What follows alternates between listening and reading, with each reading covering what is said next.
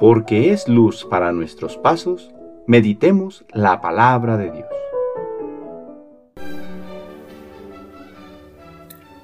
Del Santo Evangelio según San Mateo, capítulo 9, versículos del 36 al capítulo 10, versículo 8. En aquel tiempo, al ver Jesús a las multitudes, se compadecía de ellas, porque estaban extenuadas y desamparadas como ovejas sin pastor. Entonces dijo a sus discípulos, La cosecha es mucha y los trabajadores pocos.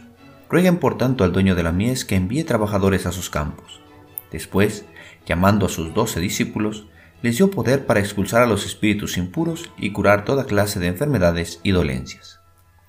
Estos son los nombres de los doce apóstoles. El primero de todos, Simón, llamado Pedro, y su hermano Andrés, Santiago y su hermano Juan, hijos de Zebedeo, Felipe y Bartolomé, Tomás y Mateo el publicano, Santiago, hijo de Alfeo, y Tadeo, Simón el cananeo y Judas Iscariote, que fue el traidor. A estos doce los envió Jesús con estas instrucciones.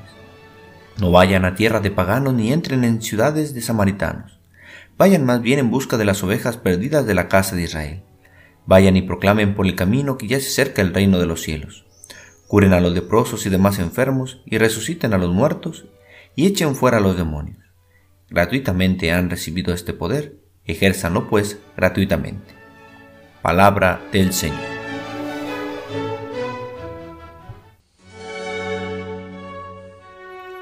Domingo de la décimo primera semana del tiempo ordinario.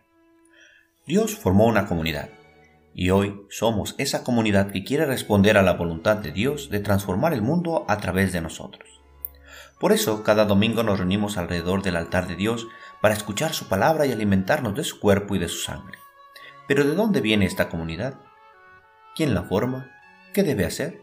Reflexionemos sobre estas tres preguntas. ¿De dónde salió esta comunidad? La comunidad de los hijos de Dios nace de la experiencia de su amor.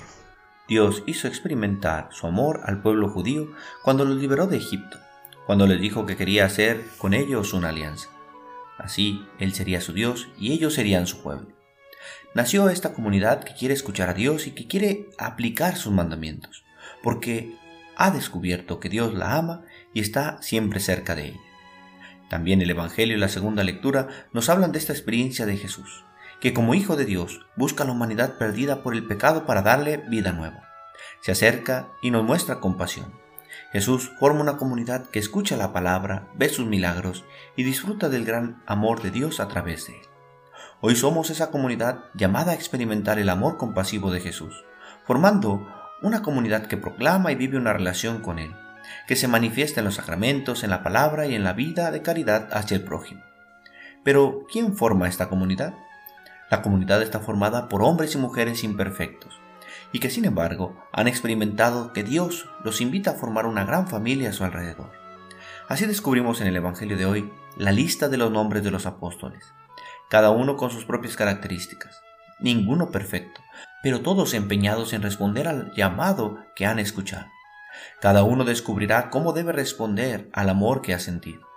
A veces se equivocará creyendo que lo está haciendo bien, pero luego, cuando haya descubierto su error, responderá con nuevo vigor entregando su vida a Jesús.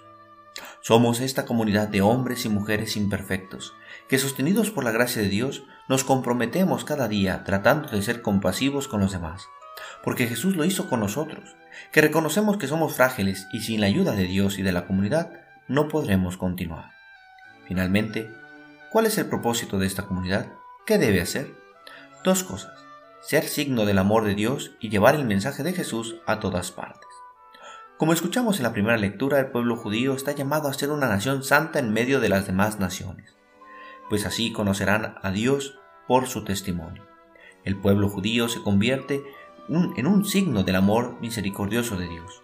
Hoy estamos invitados a ser testigos de la presencia de Dios en un mundo que no cree. Seremos signo de Dios que habita en medio de el mundo con una vida ordenada según los mandamientos y la palabra de Jesús, que llenan la vida de alegría y de paz. Otra tarea de esta comunidad es llevar el mensaje de Jesús a todos los lugares. En el Evangelio Jesús envió a los apóstoles a todos los lugares a donde pensaba ir. Así, a través de ellos, portará la buena noticia de salvación. Hoy somos responsables de que este mensaje llegue a todos los lugares y personas en la familia, en el trabajo, en la escuela, en todos los lugares donde transcurre nuestra vida. Este domingo le pedimos a Jesús que seamos una comunidad misionera, apasionada por su amor compasivo, que quiere que todos los hombres y mujeres lo conozcan. El Señor esté con ustedes. La bendición de Dios Todopoderoso, Padre, Hijo y Espíritu Santo, descienda sobre ustedes y les acompañe siempre. Que tengan feliz domingo.